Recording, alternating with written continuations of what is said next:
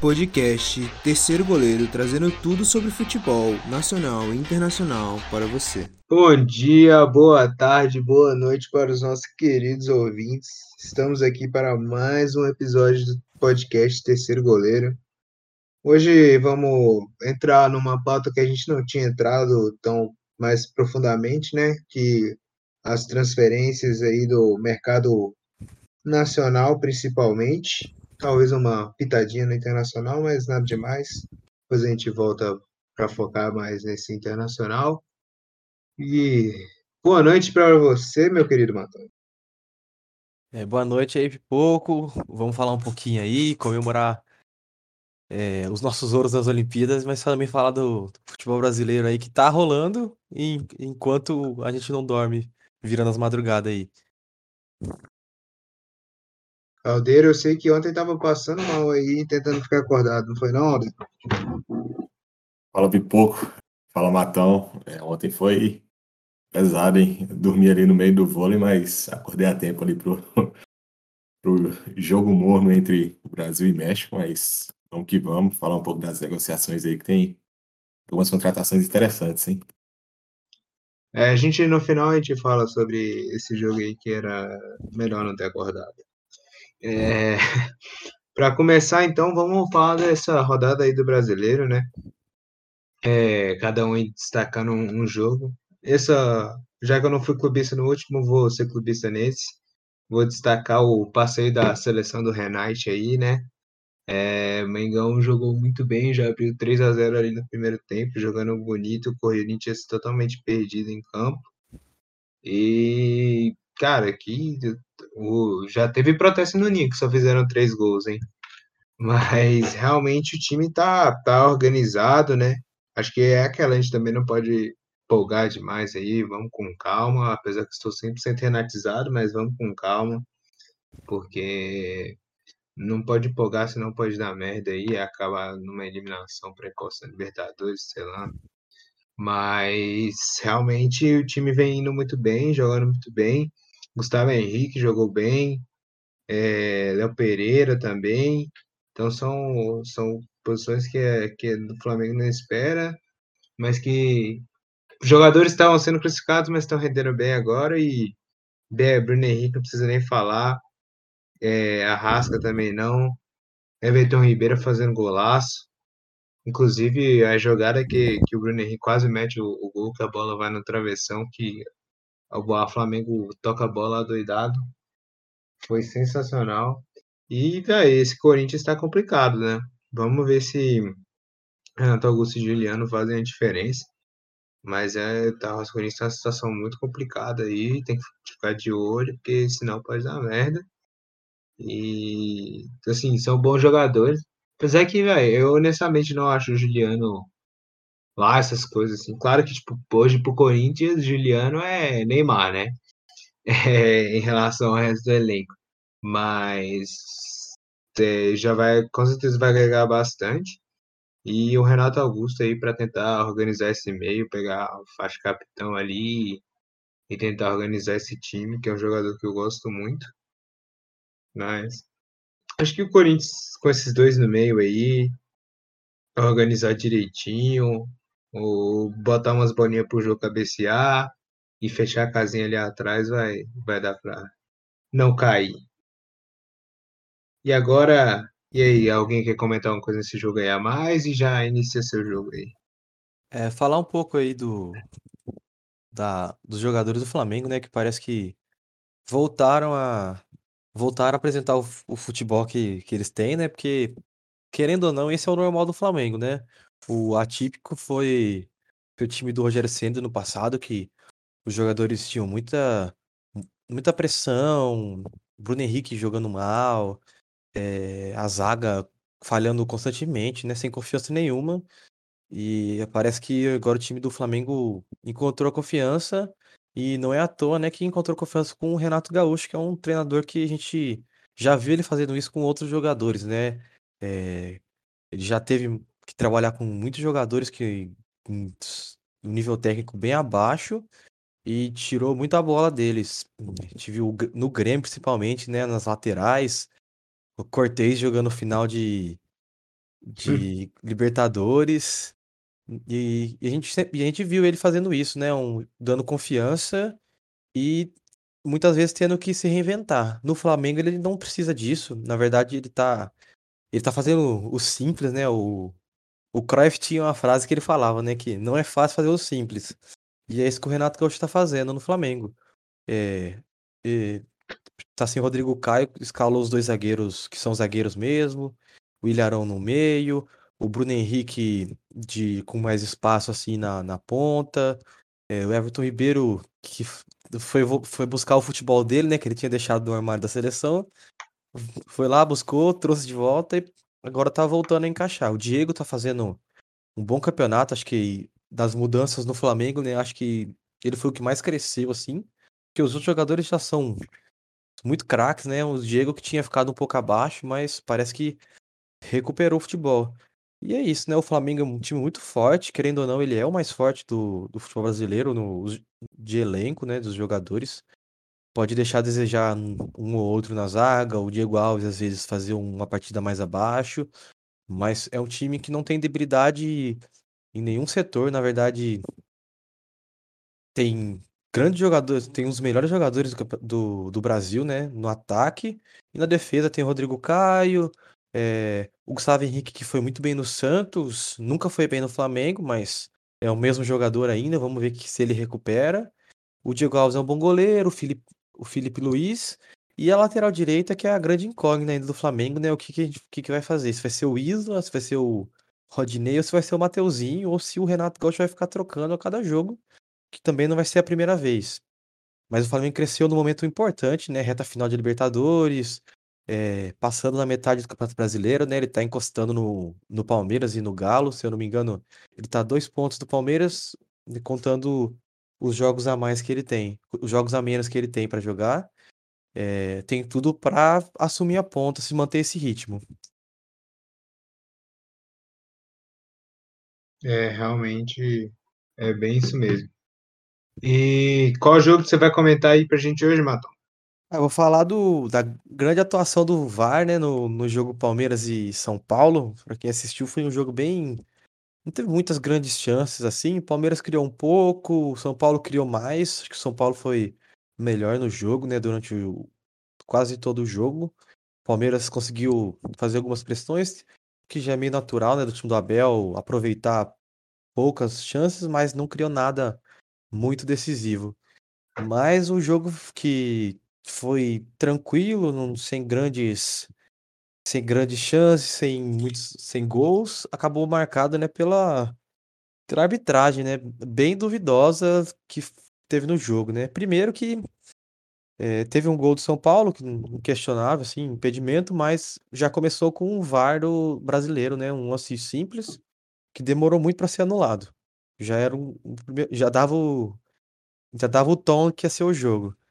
É, aí depois disso a gente teve o, a primeira polêmica, né? O pênalti do, do Gustavo Gomes marcado em cima do Marquinhos, que fez um grande jogo novamente, né? Ótimo jogador de São Paulo aí que apareceu precisando. Pena que machucou, né? Mais um jogador de São Paulo pro departamento médico. E um pênalti bem, assim, duvidoso, assim. Não, é, não era um absurdo marcar em campo. Na verdade, vendo em, em tempo real, pareceu muito pênalti. Mas vendo em câmera lenta, é, analisando bem, vendo o movimento das mãos, é, na minha opinião, não foi pênalti. Mas o VAR, o VAR não é para isso, né? A, o VAR, que é o que seria ser o assistente de arbitragem, é, ele está sendo o principal árbitro no Brasil. É, o VAR manda e os juízes em campo são os assistentes dele. Porque não é um lance duvidoso, quer dizer, não é um lance de erro claro que, que, que o VAR tem que se manifestar. Na verdade, é um lance bem interpretativo. O Gustavo Gomes não chega a fazer uma carga muito forte para marcar um, para configurar um pênalti óbvio, mas ele toca assim e ele pode se argumentar que na velocidade normal do jogo ele desequilibra. É, acho que o Marquinhos podia até ter tocado a bola pro Rigoni, que estava na cara do gol, mas ele preferiu é, sofrer a falta, né? Não dá também para questionar, né? Um lance rápido, o Gustavo Gomes colocando as mãos por volta dele. Acho que ele se sentiu mais confiante para cair na área. Mas uma vez que o juiz marcou o pênalti em campo, é, o VAR não deveria interferir esse tipo de lance. Mas no Brasil a gente já tá vendo, né, que é, se tem lance, o VAR interfere e se não interfere, ele procura. Que foi o que aconteceu no último lance do jogo, né? Um lance completamente atrapalhado do Gustavo Gomes, que fez um gol contra e, sinceramente, se ninguém tivesse feito nada, se desse o gol e acabasse o jogo, o Palmeiras não ia reclamar, é, ninguém ia ver nada naquele lance. Mas o cara do VAR estava querendo marcar a presença e ele achou um, achou um impedimento do Miranda, que estava impedido realmente, mas ele não chega a fazer tocar na bola, nem fazer menção de tocar. É, como eu estava comentando com, com o Pipoca aí, é, antes das gravações, existe na regra uma interpretação do impedimento que se o, o zagueiro toca em um jogador que tenta disputar a bola do, do Palmeiras, no caso do Palmeiras, que que o Miranda toca no Patrick Paula, é um lance para anular por impedimento. Que foi a mesma situação da Libertadores, em que o Everton, é, o Everton eh, toca na bola e dá o rebote, e o, e o jogador do, do Boca impedimento toca nele, configurando impedimento. Só que no jogo do, do Boca, que era um lance claro, assim, o jogador realmente tocou no Everson e ele foi disputar a bola. No jogo do Palmeiras, não. Era um lance bem procurando agulha no palheiro, que podia ser claramente deixado passar. Eu acho que o VAR não deveria interferir nesses lances. Primeiro, porque eu já acho essa regra estúpida, né? O, claramente o jogador do Palmeiras não tinha condições de, de tocar na bola, mas ele tenta disputar, então essa regra já anularia, sim. Mas em nenhum campeonato, em lugar nenhum do, mundo, anularia esse gol por, por impedimento. Só aqui no Brasil. E um jogo que ficou que era para ser tranquilo, como foi os outros jogos, assim, até as finais foram bem ah, mais brigadas, mas sem grandes polêmicas. Acabou marcado pelo VAR, é, deixando um jogo nervoso, os jogadores vão chegar. E agora tem na Libertadores, vai ser bem mais polêmico do que precisava. Tudo isso porque o VAR no Brasil não, não funciona direito. A gente já tá vendo é, como funciona na Europa, às vezes eles deixam de usar, que é um erro, mas geralmente rápido e é eficiente, interfere em lances, em lances claros. Aqui no Brasil não, aqui no Brasil o VAR é o principal, é o principal árbitro e o, os juízes do campo é, apenas é, valida ou não o que o, o que o VAR decidiu ou o que o VAR está apontando. E a CBF não vai rever isso. Eu acho que a CBF ela nem se importa com isso, muito para falar vertendo sincero. Ela está mais preocupada em manter as federações é, filiadas a ela para poder se manter manter o controle né, da, da diretoria da CBF. E quando eu falo CBF, eu estou falando da diretoria, né, dos presidentes e da, dos vice-presidentes. E acaba prejudicando o show brasileiro, porque na Libertadores a gente sabe que não é assim. É, a arbitragem deixa correr o jogo e o VAR realmente é, entra em lances bem mais claros. E aqui no Brasil, sério, o que, o, o que aconteceu no jogo do Palmeiras é um absurdo. É o, o que não fazer com o VAR. E eu sou palmeirense. Eu acho assim, o São Paulo foi, foi muito prejudicado. Era um jogo importante para o São Paulo. Tanto para a moral, tanto para o campeonato. E acabou que o jogo foi decidido no VAR com duas decisões completamente eh, estranhas.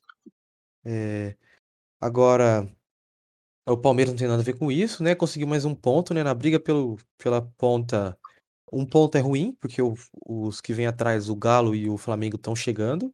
Mas é melhor do que perder em, em um clássico, né? Agora vamos ver o que, que vai que, que vai virar. E vamos esperar na Libertadores o que, que o Palmeiras, se ele muda a estratégia, porque já vem sendo uma entoada, o Palmeiras tem muita dificuldade de fazer gols no São Paulo. É, e sim. você, Aldeira? Não fala, Fale. só criticar um pouco também sobre esse VAR, que é o que veio para ajudar, né, em si, acabar com polêmica, só cria mais polêmica.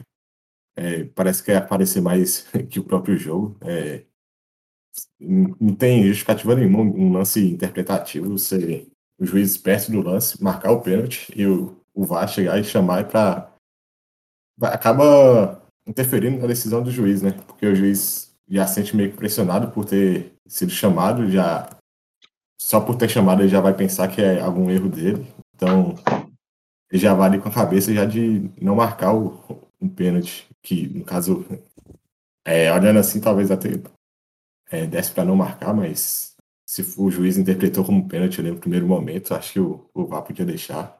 Esse outro lance também, eu concordo com o Matão, essa regra é sem sentido nenhuma, é, sem cabimento. Contra o Galo, já achei estranho aquele, aquela anulação daquele, do, do gol, né? Esse então foi pior ainda. Mas é isso. Falar um pouco sobre o outro clássico que teve na verdade, né? Outro clássico estadual. Foi Fortaleza e, e Ceará. O jogo começou bastante movimentado, principalmente pelo volume do, do Fortaleza ali. Começou aos 15 minutos pressionando bastante, finalizando muito. E acabou que saiu o gol, né? É, cobrança de falta sobrou pro, pro Tinga ali, a bola. O goleiro do Ceará, o, o Richard, defendeu, a bola sobrou pro Tinga. Acabou marcando 1 a 0 é, Depois o jogo começou a ficar aberto, né? É, Fortaleza perdeu muitas chances. É, o Richard foi muito bem no jogo geral. Fez belas defesas. E é, acabou cedendo empate, né? O Ceará chegou, empatou com empatou com o, é, o Kelvin. O primeiro tempo acabou assim. Segundo tempo, é, o jogo começou, continuou movimentado bastante. É, as duas equipes é, buscando o jogo, né? Propondo o jogo, atacando bem. É, algumas mudanças, é, fizeram várias mudanças. O, o Ceará acabou se dando melhor nessas mudanças. O time melhorou muito. E resultado disso, né, que saiu o gol, é, foi de um cara que acabou entrando depois, o, o Kleber. E logo depois já meteu outro para acabar com o jogo de vez. É, cinco minutos depois, o, o Rick fez outro gol. O gol do Kleber também teve. A arbitragem procurou algum lance ali também para validar o, o VAR, né? Mas não achou nada, o gol foi legal. E acabou, acabou 3 a 1 Mérito também muito do Ceará, que conseguiu. É, o Richard conseguiu fazer belas defesas. O Fortaleza perdeu muito gol. E acabou é, ficando 3 a 1 né? E agora o Ceará encosta lá na parte de cima, perto da, do G6 ali. Fortaleza perdeu uma chance de poder aumentar a vantagem ainda mais, né? É, tá ali em terceiro lugar, empatar pontos com o Energético. Mas é isso aí, bora ver como que vai seguir o, campeonato. E o Fortaleza vinha bem, né? Vinha uma sequência de vitórias muito boa. O Ceará vem fazendo bons jogos, é, tendo bons resultados, já tem um, uma série invicta aí muito boa. E, e tem, vem brigando pelo campeonato aí também, na, pelo menos uma vaguinha aí no, na pré-Libertadores. É, realmente. Uma, o pessoal estava esperando que o, o Fortaleza fosse conseguir essa vitória aí, mas o Ceará soube reagir e inclusive o Felipe Alves, a goleiro do Fortaleza, quase entregou um gol lá que ele errou o chute, só que aí ele deu sorte a bola saiu pelo escanteio. Esse que havia sido indicado pelo Roger Ceni para o Flamengo por conta do, do seu jogo de pés. A escola, a escola Everson, goleiros que jogam com o pé. É, tá doido. E dessa rodada aí da Copa do Brasil, acho que assim, no geral, é uma rodada bem meio xoxa, né? No geral. Tá definido, né? Os placares. É, deu é. a lógica, né? O, na Copa do Brasil. O Flamengo vai. Vai nem o Renato vai, não vai nem o time titular. Então, acho que devia o Michael lá para brilhar, né? Me chegou. É, eu vi muita gente comentando que seria uma falta de respeito com o o ABC de Natal, né? Mas por favor, né, gente? Tá de sacanagem. O cara chegou, tem Libertadores agora, não. Ele deve estar. Tá... Não, não deve ter nem visto a praia ainda no Rio de Janeiro. É, não treina o time de jeito nenhum. Na verdade, o treino é só jogo. E enfiou um 6 a 0 no ABC de Natal, que, querendo ou não, não tem, não tem condições de reverter um placar, nem se fizer o melhor jogo da vida deles. Então, não vai ser o Renato lá que vai fazer a diferença. É, então, por favor, né? Pelo amor de Deus, vamos. Prioridades, né? No, no campeonato. O Flamengo briga por todos os campeonatos que está disputando, então um- uma semana de treino aí pro Renato sem viagem ajuda, pode ajudar muito. Se pudesse mandar o time certeza. sub-20 ali, ali, não acharia nenhum absurdo, mas vai mandar os reservas até para dar uma rodagem, né? A gente vai ver Rodinei em É, campo, é, deve vir muito Michael. jovem também. Michael, a gente vai ver a penca de jogadores chamados João que o Flamengo tem. Hum. Então vamos, vamos, Muniz, o lendário Muniz, né? Que, coitado, não tem, não tem como jogar, né, no, no campeonato normalmente Mas vendido já, né? Vendido. É, Pro Fulham. O menino vai jogar na Inglaterra. O Flamengo ele vai ficar com 20% ainda É. para as futuras vendas. mas E fora aí, vai ser um. Nenhuma surpresa, né, no, na, Copa, na Copa do Brasil. Acho que a próxima fase, o sorteio da próxima fase vão ser realmente. o- Vai começar, né, a Copa do Brasil, tirando uma, um tropeço ou outro ali, que nem do Palmeiras e do, do Corinthians. É, nada a se destacar, assim, de demais. Do Inter, né? Não, é, O Inter. passado perdeu pro eu, Vitória. eu até achei que o Vitória podia brincar com o Grêmio, é, depois de ter eliminado o Inter. E o Grêmio, o Grêmio que não estava bem, mas acabou já apanhando 3 a 0 em casa e não deu para fazer muito mais coisa não.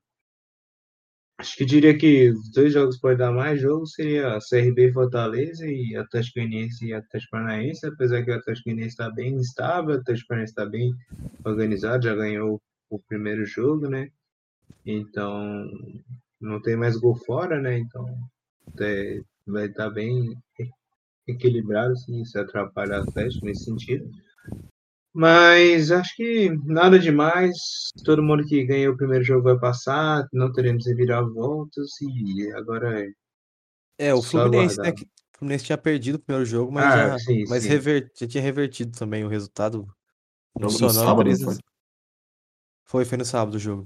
Foi sábado por conta do, do que o jogo Serra Portenho tinha sido adiado, né? E o jogo Serra Portenho foi hoje mais cedo. O Flusão ganhou de 1 a 0 do Fred. É pra não falar, é para não falar que todos os jogos já estão definidos assim, a gente tem o Atlético Goianiense, né, que ainda pode virar o jogo pra cima do Atlético Paranaense jogando em casa. Tá dois, foi 2 a 1 o primeiro jogo e o Atlético Goianiense pode, sei lá, se dedicar mais assim nesse jogo, tentar fazer um placar, mas o Atlético Paranaense é favorito, né? Fez bons jogos fora de casa. Ah, o Bahia, que tomou 2 a 0 no Mineirão, agora vai jogar lá no, no Joia da Princesa. Se conseguir pegar um Atlético mais desligado, né? Que o Atlético tá com foco em três campeonatos também, então acho que pode sim é, tentar aprontar pra cima do Atlético. E o outro jogo é o. Se eu não me E São engano. Paulo? O do, o do São Fortaleza e CRB, né? O Ah, CRB sim. também tá jogando a Série B, mas um gol de diferença é, pode ser que leve também. Se o o Fortaleza vacilar, é um jogo que tá em aberto ainda. Eu acho difícil. O time do, do Fortaleza organizadinho. Vai ser complicado ele estar vacilando nessa aí, mas. Você sabe, né? Futebol é futebol. Ah, E agora, até saindo um pouco do âmbito futebol, né? Vamos dar mais uma passadinha aí nas nossas competições favoritas aí, falar um pouco dessas Olimpíadas. Queria destacar aí a prova que acabou agorinha da Ana Marcela aí, ouro no maratona aquática. Meu amigo, a mulher nada 10 quilômetros. Eu não consigo correr 10 quilômetros, meu amigo. Como é que alguém nada desse? Eu não consigo correr um quilômetro. Como é que pode um negócio desse, velho? Duas horas nadando direto. Não, tá de parabéns pra caralho. Só de ter terminado a prova ainda foi ouro, velho. Sensacional. É, muito orgulho. É, E, tipo, são esses, essas medalhas que a gente não espera que são as mais legais, né? Tipo, Mas gente... é, lembrando que ela é um grande, um grande nome do esporte, né? Que, que às vezes aqui do Brasil a gente não conhece as grandes É, estrelas que a gente tem. Quando a gente fala não espera é porque é o esporte que a gente não acaba não acompanhando e tal, aí a gente sempre, ué, como assim a brasileira tá em primeiro? Aí tu vai ver, tipo, ela é campeã mundial, ela já foi campeã jovem, já foi campeã, sei lá, militar. É, Então, mas faltava essa medalha e que, que ela agarrou e não, sol, não, não deu a menor chance para para a alemã, se eu não me engano, que estava na, na segunda colocação, ou nem sei quem era, comeu água. Literalmente, quase. e ontem a vela também foi legal pra caramba, tá louco. Vendo a Argentina ganhar pra gente ser campeão, sensacional. E só fazendo o que a gente faz de melhor, né? Zicando os outros ali, a alemã e as holandesas, as mulheres girando o barco, acertando o barco no outro. É, amigo, brasileiro quando quer zicar não tem jeito não, velho. Eu só queria saber quem é o responsável pela organização aí, que só pode ser a Ferd, velho. Não entendi nada. O, o Gael explicou, explicou ali no, na transmissão, mas eu falei, ah, só aceitei isso. Velho. Eu falei pro Matão, velho. Puxa a cordinha, levanta a vela, dá a volta no, nas boias e é igual o golfe. Quem tiver menos pontos, ganha. Acabou. E é, e é sempre o Brasil que ganha, que é um que torna o esporte sempre melhor. E hoje pela manhã, né? Infelizmente, que bom que eu não acordei para ver o jogo. Quer dizer, tentei acordar, só acordei no intervalo, aí deitei no sofá e aquele famoso, ah, não vou ligar a luz não, tá de boa. Aí voltei a dormir, acordei um pouco na prorrogação. Quando eu fui ver, já tava nos pênaltis, então eu foquei na, na hora boa, gritei como se fosse Copa do Mundo, e quando eu vi aquele primeiro pênalti ali, aquele pênalti que. Quando você vê que o pênalti. O goleiro toca, a bola entra, fala, é, hoje é dia da gente passar. Jogo que, que, que foi marcado pela, pela arbitragem também, né? Juiz não, não deixou o jogo seguir de jeito nenhum. É, é, o cara fazia a falta, a bola sobrava pro jogador do Brasil, ele ia lá e marcava a falta pro Brasil. Não dava vantagem nenhuma. Acho que teve mais de 50 faltas no jogo que é um absurdo. Isso falando primeiro e segundo tempo, né? Eu nem sei quando a prorrogação ficou. Isso. Se o juiz deixasse o jogo, um jogo é, seguir um pouco mais, acho que o jogo seria, poderia ser mais interessante. Falar também do gramado, né? Não é só no Brasil que a gente tem esses gramados ruins, que o gramado estava judiado também. Você via, olhava assim e falava, ué, parecia um engenhão ali na Copa América. Isso foi complicado ali. Mas é isso, estamos na final e vamos em busca do ouro. Né? E a final é esperada, né, não, Matão? Ah, é os dois times que, que levam a sério, né, o campeonato. Acho que o, a Espanha mandou. Não mandou o melhor que tinha, mas mandou quase. É, tem grandes nomes assim. Sub-23, na verdade, sub-24 né, nessas Olimpíadas. E montou um time com assim, com time de quase estrelas, assim, você vê jogadores do Real Madrid, Jogadores de grandes ligas, é. E o Brasil também, né? A outra, a outra seleção que faz frente a faz frente à, à Espanha com grandes nomes, assim. Não são, mas são mais promessas, né? Antigamente a gente estava acostumado a ver é, é, o Neymar começo de carreira, a gente via um, o, o Pato em começo de carreira, a gente chegou a ver o Ronaldo em começo de, começo de carreira, mas hoje em dia, né? Oscar no começo de carreira. O Oscar, o grande Oscar. Leandro Damião, grandes promessas. E nesse time do Brasil a gente tem.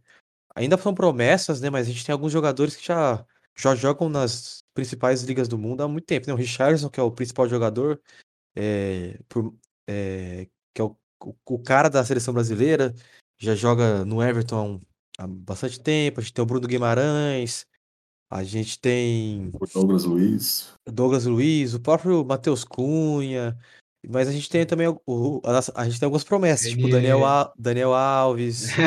Aquele, o Santos, goleiro técnico caramba. É, então a gente tem. E a gente tem algumas promessas que estão jogando bem. O Guilherme Arana é um, um, um baita jogador. Sim. Eu. Se os clubes. Eu, eu, eu, geralmente eu tenho preconceito com um time que contrata jogador depois de Copa do Mundo. Mas o Guilherme Arana, se os clubes estiverem prestando atenção, tem tudo para voltar para a Europa, né? Que, então... que isso. Navas pós Copa do Mundo e Rames Rodrigues também. então, o Rames só, só, só, tinha, só, só tinha mais um ano de futebol, mas não vem ao caso. Não. O Brasil chega como favorito, né? O time da, da Espanha, assim como a seleção principal da Espanha tem dificuldade de fazer gol. É um time que não gosta muito de fazer tantos gols assim. Mas vamos ver, né? O Brasil tem dado alguns vacilos na bola aérea, que também não é um forte da Espanha. As laterais estão do Brasil às vezes estão umas bolas nas costas, mas o Brasil vai vai enfrentar a Espanha e tem tudo para sair com mais um ouro pra gente aí, pra gente subir mais um degrau aí no, no quadro de medalhas e começar a criar uma dinastia, né? O Brasil sempre vacilou muito na, na hora do vamos ver, né? Do, das Olimpíadas. Em 2012 tinha um, um timaço, né? E perdeu. E aí, em E aí, agora que a gente conseguiu em 2016, a primeira medalha, né? A gente teve que apelar pro Neymar. E quase. Hum. E foi disputado, né? Com, com um time bem fraco da Alemanha, querendo ou não. Mas acho que o Brasil tem tudo para consolidar essa, essa, essa pinta de o país do futebol olímpico e trazer mais um ouro e na próxima Olimpíada chegar mais forte ainda. Porque, cara, a gente tá vendo cada vez mais jogadores mais novos é, surgindo no Brasil e já indo para grandes ligas. É, a gente tá vendo, tem o Verón do Palmeiras, tem 17 anos, é, sofreu com lesões, mas fez uma ótima Copa do Mundo, né? Na, que a gente conseguiu assistir os jogos aqui pessoal, presencialmente ainda. É. Mas é um jogador, a gente tem o Renier que saiu do Flamengo muito cedo, o Vinícius Júnior saiu muito cedo, é, o próprio Muniz ainda, que sinceramente eu nunca vi jogar direito, ele jogou pouco no Flamengo, na principal, foi quando eu vi ele em campo. É, eu não assisti o Campeonato Carioca, desculpa, gente. É, e então a gente tem cada vez mais jogadores nas, lateral, nas, later, é, nas laterais, na zaga, que tem tudo para o Brasil, se tiver com dificuldade na, na Copa do Mundo, nas Olimpíadas, deslanchar. E assim, né? Acho que até pode ser um confronto até bom para o Brasil, a questão da Espanha, porque não vai ser uma seleção que vai entrar fechadinho, né? E dependendo de uma bola, que a gente viu que o Brasil teve dificuldade quando enfrentou seleções assim. Então vai ser uma seleção que vai sair para o jogo, vai dar espaço. É, a Alemanha foi um caso desse, assim, que marcou com uma linha bem alta, tomou muita bola nas costas de Charles no primeiro jogo. Então acho que pode ser um jogo, pode até favorecer o Brasil, mas é claro que tem tipo, muita qualidade do outro lado, então vai complicar.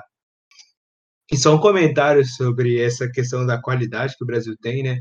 Eu tava imaginando ali no começo da prorrogação, imagina o mexicano ali no, no banco, assim, sem querer ofender, mas, pô, o mexicano da seleção olímpica tá no banco deve ser, tipo, o, pô, o moleque que tá ali na divisões de base do, do algum time do campeonato mexicano e tal, tá olhando, aí tá, tipo, entrando o Malcolm no começo da prorrogação, que um dia desse tinha sido contratado pelo Barcelona, tá ligado? O cara tá olhando assim e falando, mano, que, que porra tá acontecendo aqui, velho? Nossa, é grande. É, não Acho tem como. O único jogador que não, joga, não jogava no México foi aquele 10, né? Que entrou depois. né? Desculpa, não sei o nome dele. Que acho que joga, é, joga no Real Betis. Então, por aí já dá pra tirar o nível, né? É. Complicado mesmo. E é, algum comentário aí mais da- das Olimpíadas aí, rapaziada? Ah, só queria também comentar hoje aí, chupa o francês de novo aí, a gente não precisou nem vaiar ele dessa vez pra ele se fuder. E é isso aí mesmo, chora. É falar um pouco da seleção feminina também, que Não, não não queria nem, não queria nem lembrar. É. Fiquei, fiquei muito arrasado aquele dia. A seleção feminina que não tem como falar que foi uma decepção, porque, assim, sinceramente, a gente chegou bem fraco, né? A seleção brasileira chegou chegou abaixo da que chegou em outras Olimpíadas, chegou tendo que mostrar hum, e saiu, acho que pior do que entrou. É, embora a gente, quem assistiu os jogos tenha, tenha assim, aquela sensação de que podia ter ido até a final, sabe? O Brasil Que É. Brasil e Holanda ali. O Brasil empatou com a Holanda e podia ter ganhado. Não foi. Não, não seria nenhum absurdo, na verdade. O Brasil falhou, teve da falhas, Bárbara mesmo. É, falhas individuais que, que a gente que trouxe derrota.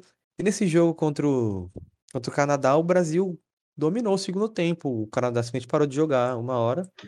E eu acho que fica de todos, assim, eu acho que tem alguns destaques pontuais, né? Que, como a, a goleira Bárbara, né? Que, que o nome dela entrou muito em, em questão nessas Olimpíadas. Se ela tá na, na, me- na melhor forma física dela, se ela tá na melhor forma, forma técnica. Porque, querendo ou não, acho que o goleiro no futebol mundial, como um todo, foi uma das posições que mais evoluiu nos últimos anos. E o goleiro e, e as goleiras também, né, feminina, evolu, evoluindo bastante.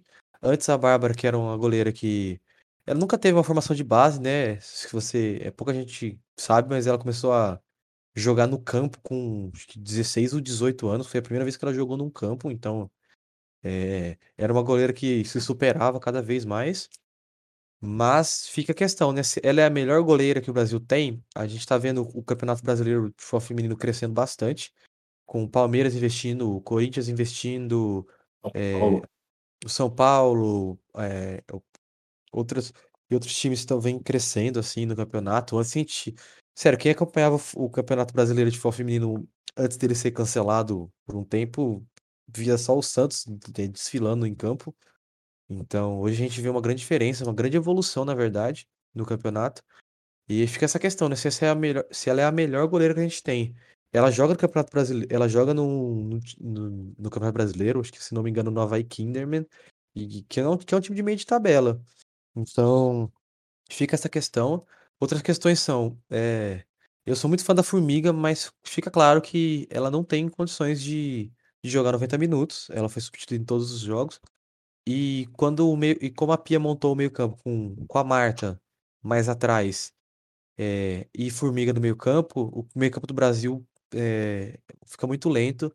A Marta é a maior jogadora da história do feminino, mas ela já tem uma idade bem avançada, assim.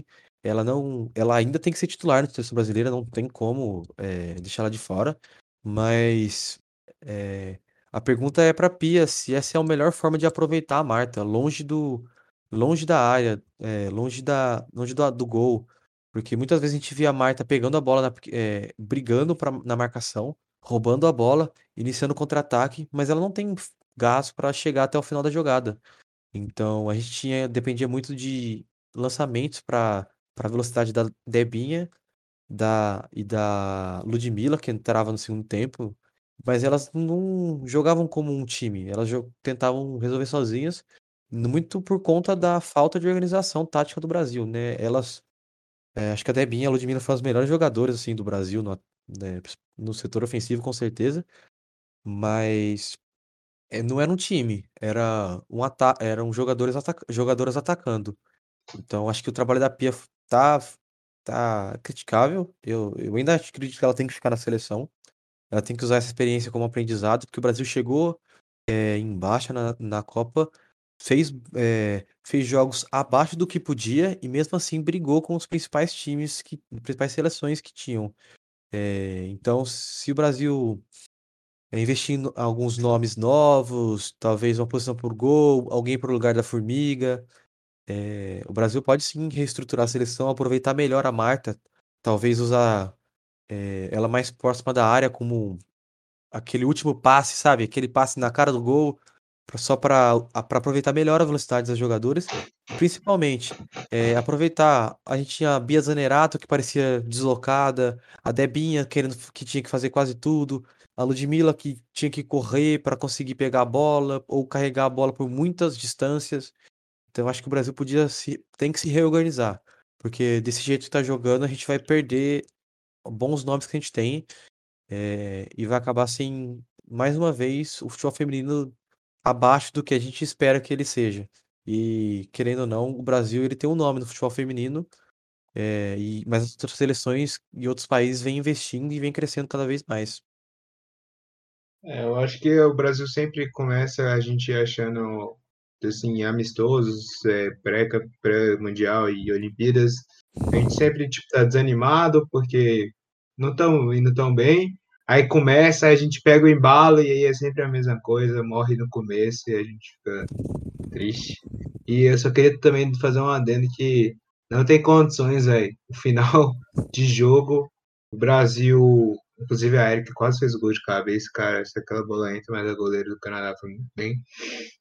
Não tem condição, tipo, velho, é prorrogação e tá cruzando pra, a bola para a área com Debinha e duas zagueiras da, do Canadá, tipo, mais de, sei lá, 1,80 a goleira e a Debinha com seus plenos 1,58 tentando cabecear a bola, pelo amor de Deus, né, gente?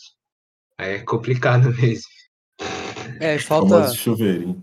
é, e fa- isso fica muito claro, assim. É, a bola do. Brasil, a bola do Brasil nunca tá onde ela tem que estar. Então a bola do cruzamento, ela nunca tá no pé da Marta. Ela tá sempre no pé da, no pé da Ludmilla ou no pé da Bia Zanerato. é, e, e ela cruza e a Debinha que tem que brigar lá em cima pra tentar fazer o gol. Ou brigar pra sobrar uma bola. É, a, o a Formiga, é, não- ela sempre substituída e a Marta também, assim, não. Chega no final do jogo, a Marta não tem condição de jogo, porque ela, ela tá brigando como volante durante o jogo inteiro. É, então a gente, desse, é, assim, desse jeito o Brasil não consegue criar nada. Parece que, Parece no videogame, sabe? Quando você não tem dinheiro pra contratar jogador, você tem que ir encaixando as Hum. peças. E se você trocar elas de posição, elas, elas perdem muito, não conseguem mais jogar direito. Parece que é isso que a Pia tá fazendo, porque com certeza dá pra tirar mais dessa seleção brasileira. É, com certeza. Algum comentário aí também, Aldeira? Tem muito o que falar, né? Sobre o jogo foi. A gente até comentou, né? É, podcast antes do jogo, que seria um jogo perigoso, né? O Brasil não poderia dar mole. Teria que fazer um jogo bastante correto e aproveitar a chance, mas não foi o que aconteceu, né? É, um jogo bem morno, um 0x0 ali padrão. Aí a gente vacilou ali também na- nos pênaltis, né? E a jogadora do Canadá começou perdendo o pênalti e acabou. é, agora me falhou o nome da jogadora que é, perdeu o pênalti. Foi a Andressa Alves. Andressa, né? Andressa Alves e a Tamires. Perdeu o pênalti e o Canadá aproveitou essa daí, a gente perdeu dois pênaltis seguidos e foi desclassificado. né? A gente teve. A gente podia ter fechado ali na disputa dos pênaltis, podia ter fechado no jogo normal ainda. Mas gente fez o jogo um pouco abaixo. Mas é é aquilo, né? É, a Bia, já havia falado que uma reconstrução a, a longo prazo, é um trabalho a longo prazo. Essa foi a primeira Olimpíada dela, do comando da seleção. É, acho que ano que vem tem Copa do Mundo, se eu não me engano. né? Acho que ano que vem. Eu não sei se é no mesmo ano do masculino. Eu acho É, que não. fiquei real. dúvida. Eu acho é que não. Acho que é dois anos depois. Vamos ver como que o Brasil vai vir, né? Ver se vai passar agora a reformulação mais forte, vai sair formiga. A gente tem boas jogadoras também, tem a Giovana, é, é muito é, boa jogadora da Barcelona. Teve a Cristiane, né, que não foi para as Olimpíadas. É muito boa jogadora também. Vamos ver como vai funcionar esse Brasil aí nessa reformulação. É, realmente. Eu queria dar só o meu último adendo disso. É, eu esqueci o nome da lateral esquerda. É, até, como é o nome dela, velho? Eu esqueci, mano. Eu sei que ela jogou muito, velho. Eu gostei muito do jogo A dela. Ela lateral subiu esquerda é muito é bem. lateral esquerda do Brasil? É. Ela subiu muito bem, apoiou muito bem e É a- defendeu muito bem, velho. É a Rafaela.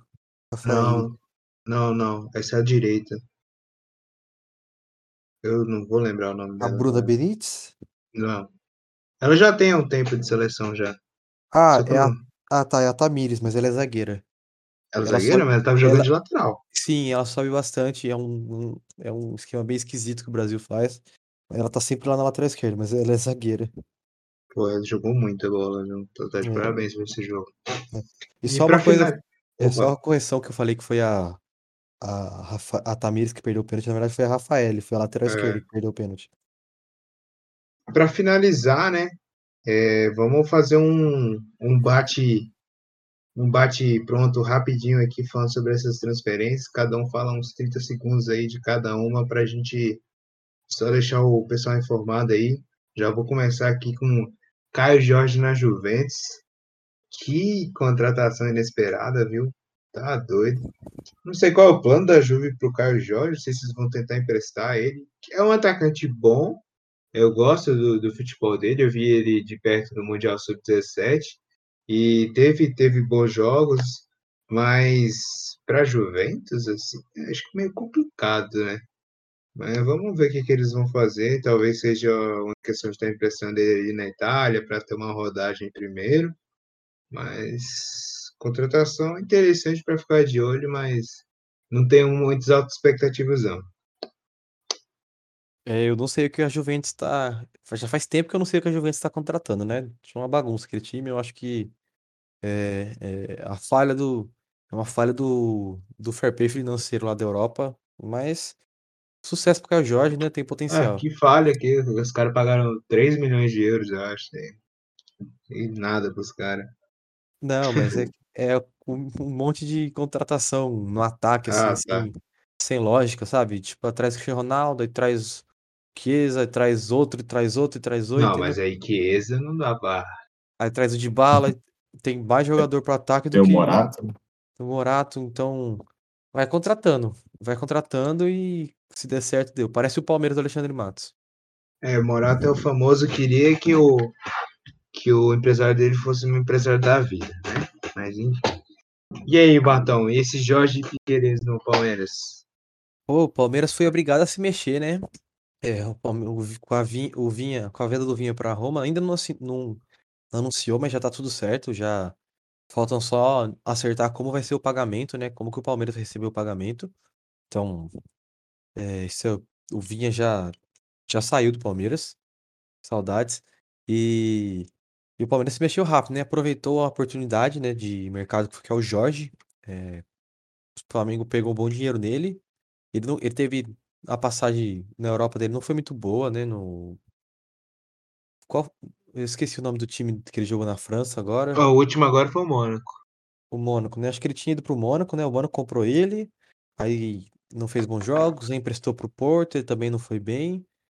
Ah, voltou pro Santos, fez um ótimo campeonato, foi eleito o melhor, melhor lateral esquerdo, né, do campeonato. E aí depois voltou pra Europa, mas não foi bem no Mônaco, foi emprestado pro Agora também foi outro time que me fugiu, mas acabou tendo uma lesão. E aí o Palmeiras contratou ele sem custos, né? Aproveitando, né? é, aproveitando que ele estava sem clube. E a, só que o, uma- é uma aposta, né? Ele faz sete meses que ele tá parado por conta de uma lesão grave na, na perna direita, se eu não me engano. E o Palmeiras apostou na recuperação dele. Ele tá em fase de transição física. Então ele chega para, para, para, o futuro. É, vamos ver como é que ele vai chegar. Ele é um lateral diferente do Vinha. Ele chega muito, ele chega muito mais fechando na área, assim. É um lateral bem ofensivo. É, eu gosto, gosto dele, gostei do que ele fez no Santos. Vamos ver se ele consegue voltar a esse nível, nessa forma física. Mas como o Palmeiras precisava de um lateral esquerdo, né? Não, não podia contar com o Vitor Luiz e com o Renan, que, embora tenha jogado bem, é um zagueiro. Palmeiras foi atrás do, do Piquerez, né? Ah, acho que um jogador importante do Palmeiras, ele já vai chegar, já vai chegar jogando. É, salvo se ele tiver alguma oscilação, a ideia do Palmeiras é usar ele logo de início. É, é uma contratação mesmo, no mesmo estilo do, do Vinha, assim, o Palmeiras quis apostar em um jogador sul-americano que tem, tem como valorizar ainda, mas é, ele não é. O Vinha tinha muito mais potencial, né? Como ficou claro é, para todo mundo que assistiu a Libertadores, o Vinha é um excelente lateral esquerdo. Mas acho que o Palmeiras acertou na contratação do, do Jorge e do Piqueires. É, acho que quando os dois estiverem disponíveis, o Palmeiras vai conseguir uma briga boa aí dos dois laterais. E vamos ver se ele resolve esse problema na lateral esquerda aí, que com o Vitor Luiz não tem condições, não. É realmente boas contratações, contratações interessantes do Palmeiras. E aí, Aldeira? Palmeiras, o Grêmio catando mais uma vez um resto do Palmeiras aí? Borja no Grêmio? É, é complicado o Grêmio, viu? A situação que tá, chamando o Borja aí.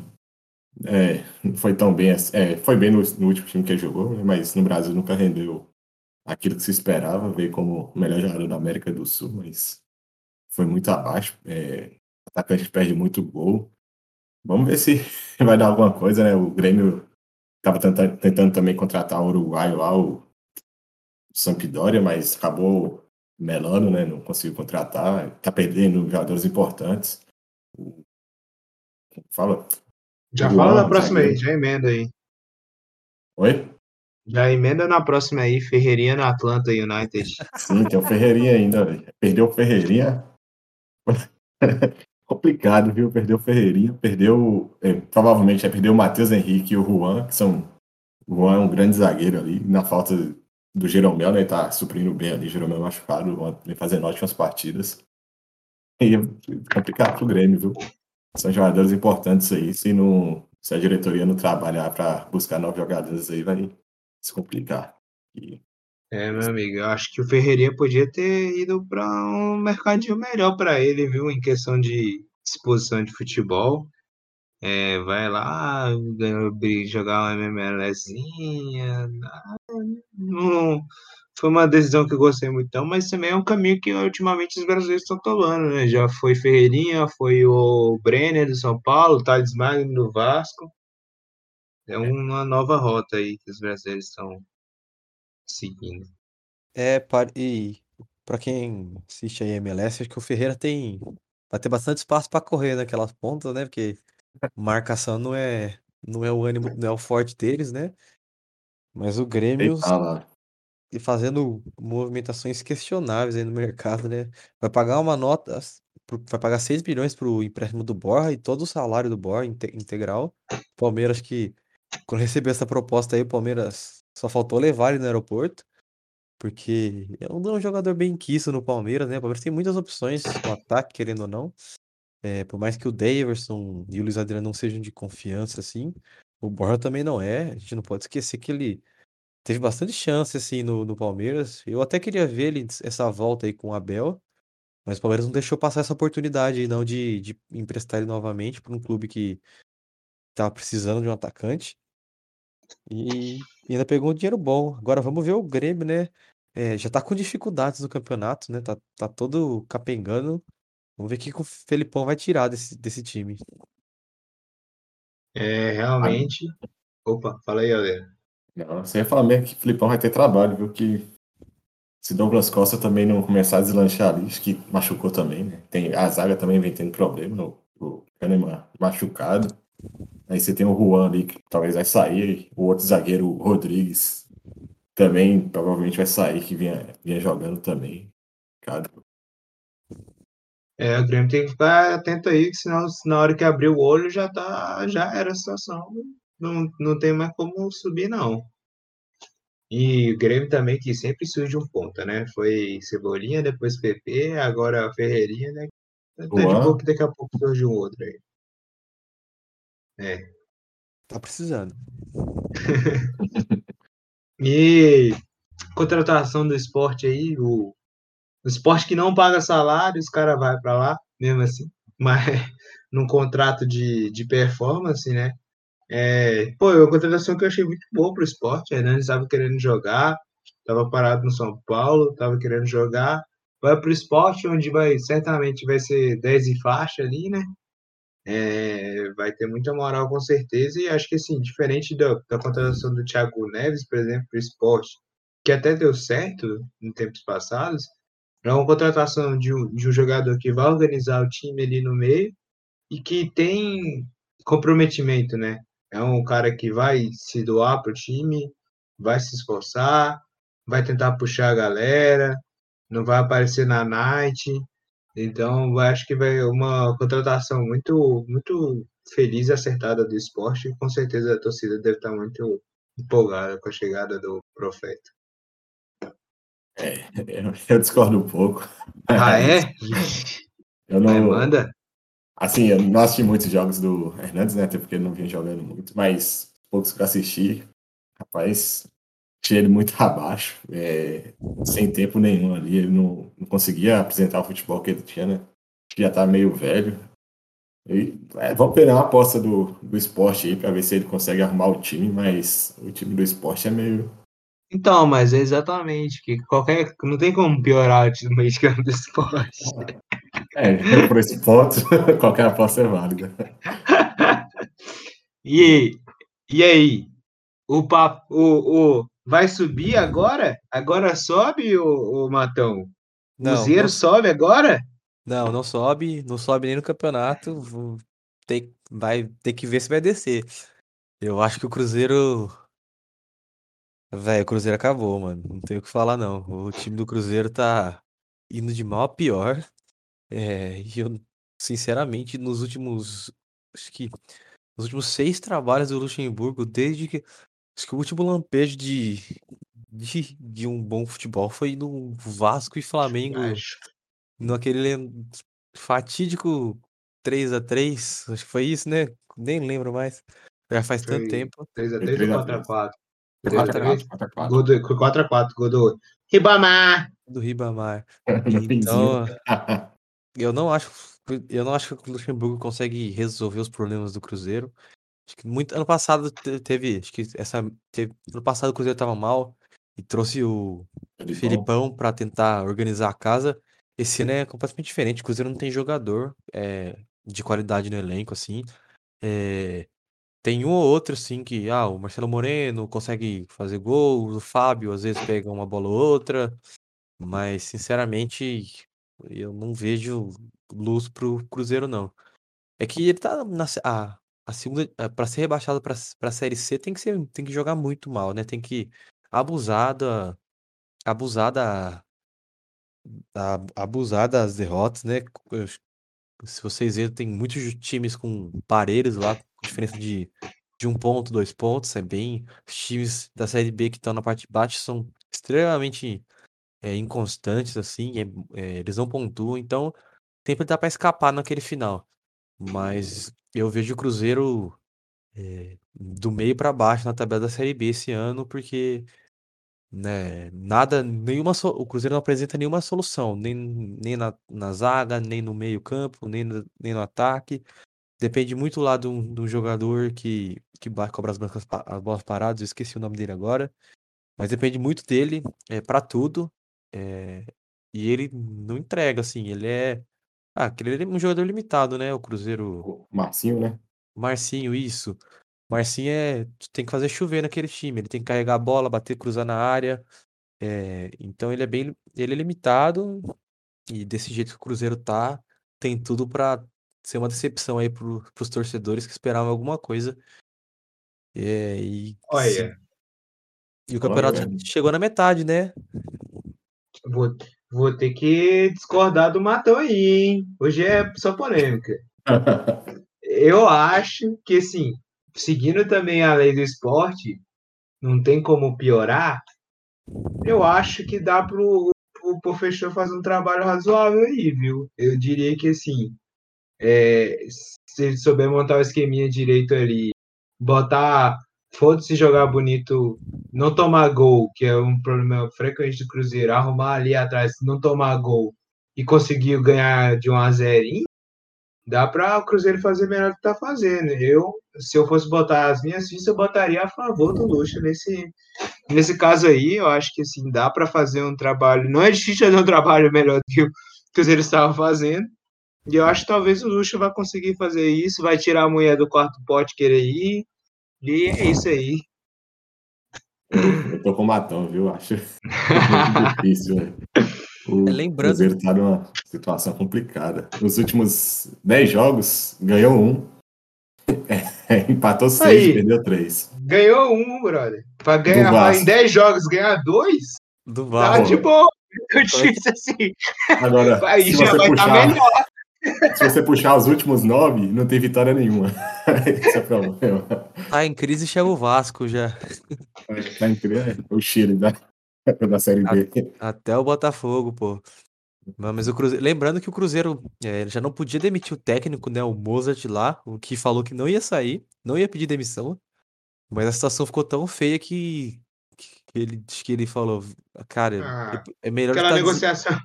é melhor estar aquela desempregado. negociação negociação por trás. O Cruzeiro falou: não, pô, sai aí, a gente dá um- uns três pães de queijo aí, aí fica tudo certo. Duas coquinhas no supermercado BH. E agora o Lucha, né? E se, se- assim, se baseando pelos últimos trabalhos do Lucha, é, que ele só sai quando a situação fica insu- insu- insustentável no time, assim, não tem condições mais do time jogar bola, é, e aí ele é demitido, vai ser pior, porque ele não vai ser, ele não vai ser demitido, ele vai, vai ter que ficar pior ainda para ele pedir demissão.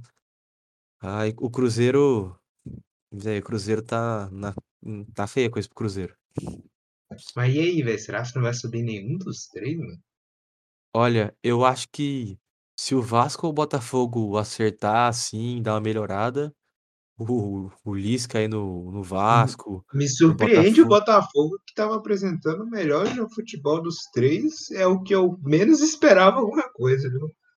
olha, é difícil porque o futebol tá, tá complicado. O Botafogo é tá fazendo mais gols, né? A gente pode falar assim.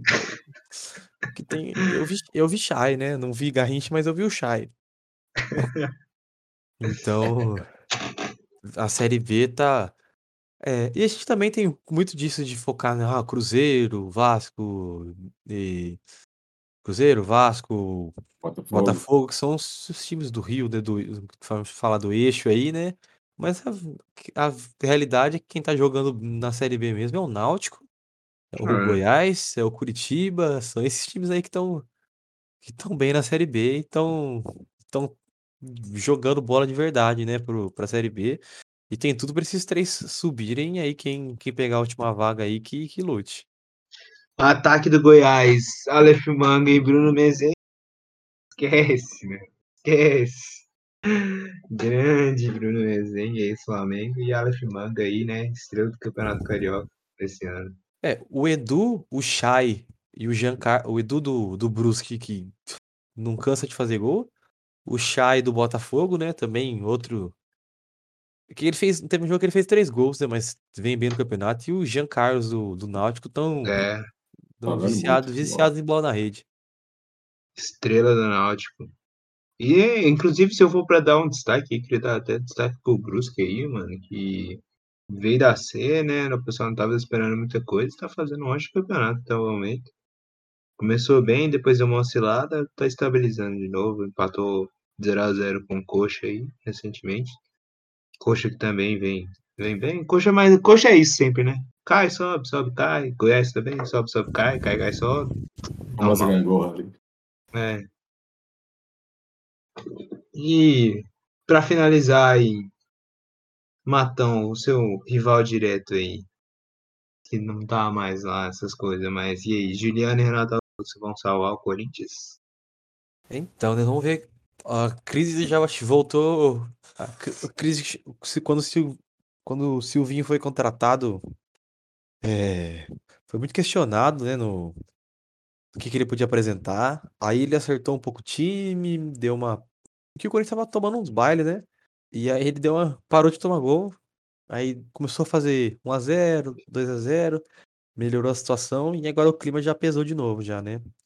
Ah, lembrando, o Silvinho não é um jogador, não é um treinador experiente, né? Um cara que começou agora como treinador. Então, é sempre esses joga- sempre muito questionado esses treinadores assim. E agora o Corinthians tinha acertado, né? A defesa já começou a tomar muitos gols de novo, dependendo muito do Mosquito, é, e tendo que achar jogador. Achou o Rony, que já virou titular, é, Vitinho, que também tem entrado nos jogos, mas o Corinthians tem um problema crônico de falta de jogador. Hum, Então, durante muitos anos contratou mal. é, quem acompanhou o Corinthians sabe que as contratações bem esquisitas. E aí, uma hora chega a conta, né? Não tem jogador, não tem em quem confiar, teve que se livrar de um monte de peças que ninguém queria comprar. E viu a oportunidade no mercado, né, de resgatar esses dois jogadores. Renato Augusto, que é ídolo do Corinthians, assim, tem muita identificação com o clube. É um ótimo jogador, fez um assim, um campeonato. chi- Na China ele é quase rei lá no Guangzhou. Mas a gente sabe do efeito China, né? Os jogadores voltam voltam sem ritmo, sem competi- competitividade e dificilmente eles apresentam o futebol que, que a gente está acostumado a ver, mesmo eles estando em, em forma física. A gente viu o Goulart aí voltando pro Palmeiras bem abaixo, ah, o próprio o Roger Guedes também, que Caraca, velho, nem lembrava que o Goulart tinha sido do Palmeiras. é uma passagem bem apagada, né? Vamos falar assim. Então, aí vamos ver como é que vai ter a situação do Renato Augusto, né? Que eu ainda acho que tem bastante bola, é um jogador bem inteligente, né? É, consegue, nunca, ele nunca entregou muito fisicamente de velocidade, finalização. Ele sempre foi um cara de mais pensar o jogo, de dar um passe melhor, de segurar mais a bola e de fazer enfiadas quando a gente precisa, né? Quando quem lembra do Brasil, ele entrando na seleção brasileira, lembra como ele gosta de pisar na área é, com inteligência, é um cara bem inteligente. Vamos ver como é que ele volta da China. O Juliano já é um jogador que eu já duvido mais um pouco se ele vai voltar na melhor forma física dele, assim. Melhor forma física não, mas numa forma física em que ele consiga entregar. É um jogador que saiu daqui faz bastante tempo do Brasil, é, ganhou muito, ganhou muita massa, assim, muito peso, então ele tem que melhorar um pouco o físico. Aí se você olhar, as passagens dele também não foram nada excepcionais por nenhum time, assim. Sim, é um jogador que tinha. Ele teve bastante potencial, mas nunca foi tudo que ele podia ser, né? Tudo que a gente achou que ele seria quando ele apareceu no Grêmio. Hum, mas eu acho assim, pro meio do campo do Corinthians, é, são dois, dois bons nomes para a realidade do Corinthians. O Corinthians não tem dinheiro. É, inclusive, eu acho que até para a realidade do Corinthians, acho que eles foram caros porque a situação do Corinthians em questão de dívidas é muito alta. É, não corre risco de tomar nenhuma punição grave assim. Geralmente só penhoram os, os títulos dele, mas isso aí não vira nada. Mas a situação do Corinthians de contratação é bem ruim. E acho que é uma aposta válida. Renato Augusto, Juliano. Vamos ver o que, que eles melhoram. Mas o Corinthians já, já deu o tom dele no campeonato. Vai ficar lá no meio da tabela. Não vai brigar para cair, mas também não vai chegar perto da Libertadores, que eu acho também que é uma ambição que o Corinthians tem que botar mais o pé no chão para não acontecer o que aconteceu dessa vez, nessa temporada. Eu é. acho. A gente fala muito do, do Juliano e do Renato Augusto, mas você até comentou dele, do Roger Guedes, né? Que ele só tá aguardando a rescisão lá da China para ir pro Corinthians também, né? Praticamente acertado já o salário, só falta ele rescindir com o clube chinês. E é, pra mim, o Roger Guedes é um jogador que vai, pode mudar muito aí o time do Corinthians. Jogador novo, né? Tem velocidade, tem força física, foi muito bem no, no Galo. Vamos ver aí, o Coringão gastando tudo aí que tem. Tudo que não que, tem, né? Que tem, é. é, não, é porque assim, o Roger Guedes ainda tá esperando aí, mas com certeza acho que talvez seja eu só não falo que é a melhor, porque eu acho que o Renato Augusto pode trazer muitos frutos aí pro Corinthians, até porque já tem identificação. Mas com certeza o Roger Guedes é uma ótima contratação ali para tá mexendo no ataque também, né? Tá ajudando ali, talvez entregando umas bolas pro jogo, ver se o jogo o jogo gordo faz gol. o jogo tá tentando fazer cosplay de Ronaldo aí, falta só a qualidade. O Jô, o Jô receber um salário já é muito já. Ele tá. Ah, o Jô ele já. Ele já passou da, da fase da aposentadoria já. Mas é isso então, gente. Espero que tenham gostado aí de mais um episódio, falando bastante coisa aí. E, cara, tenham boa noite e aproveitem aí mais essas Olimpíadas que estão para acabar, infelizmente. Infelizmente, porque poderemos ter nossas vidas de volta. Se despeçam aí, Matão e Aldo. É, boa noite aí para todo mundo que ouviu. É, é, boa noite aí, Aldo. Boa noite, Pipoco. Agora vai começar voltar a Libertadores aí, os jogos mais disputados, né? Que o brasileiro, o brasileiro vai dar uma acalmada aqui no, na disputa, né? Porque os caras não tem como focar em tudo.